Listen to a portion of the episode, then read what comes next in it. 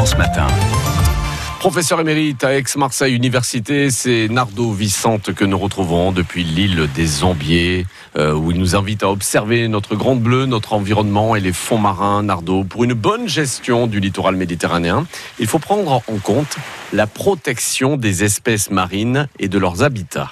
Depuis euh, une trentaine d'années, sur l'ensemble du pourtour méditerranéen, les espèces pêchées deviennent moins abondantes. Et de ce fait, le nombre de pêcheurs professionnels a diminué de 60%. La réduction des stocks d'espèces comestibles peut être attribuée à diverses causes.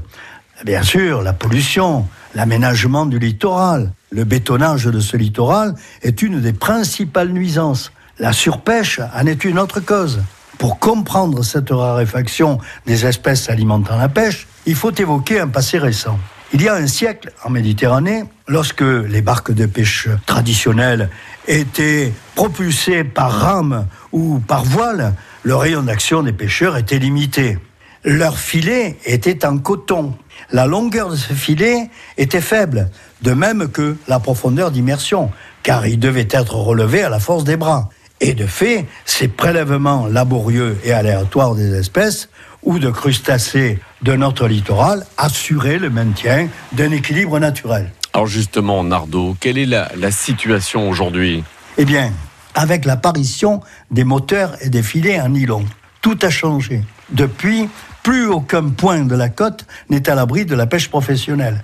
Il en est même devenu possible d'immerger des longueurs importantes de filets pouvant atteindre plus de 2 km sur les fonds atteignant 200 mètres. Depuis une cinquantaine d'années, d'autres formes de pêche se sont développées, comme le chalutage, la chasse sous-marine et la pêche plaisancière, qui ont contribué à réduire les stocks. Or, le renouvellement d'un stock de poissons qui est trop pêché se fait difficilement. Et dans une zone surpêchée, les poissons se font prendre avant d'avoir atteint une grande taille, ce qui entraîne bien sûr un grand déséquilibre dans les phénomènes de la reproduction. Nardo Vicente, notre biologiste marin, écoutez tous les week-ends et vous nous direz d'ailleurs demain les solutions qu'il faut trouver pour que les stocks de poissons puissent se renouveler.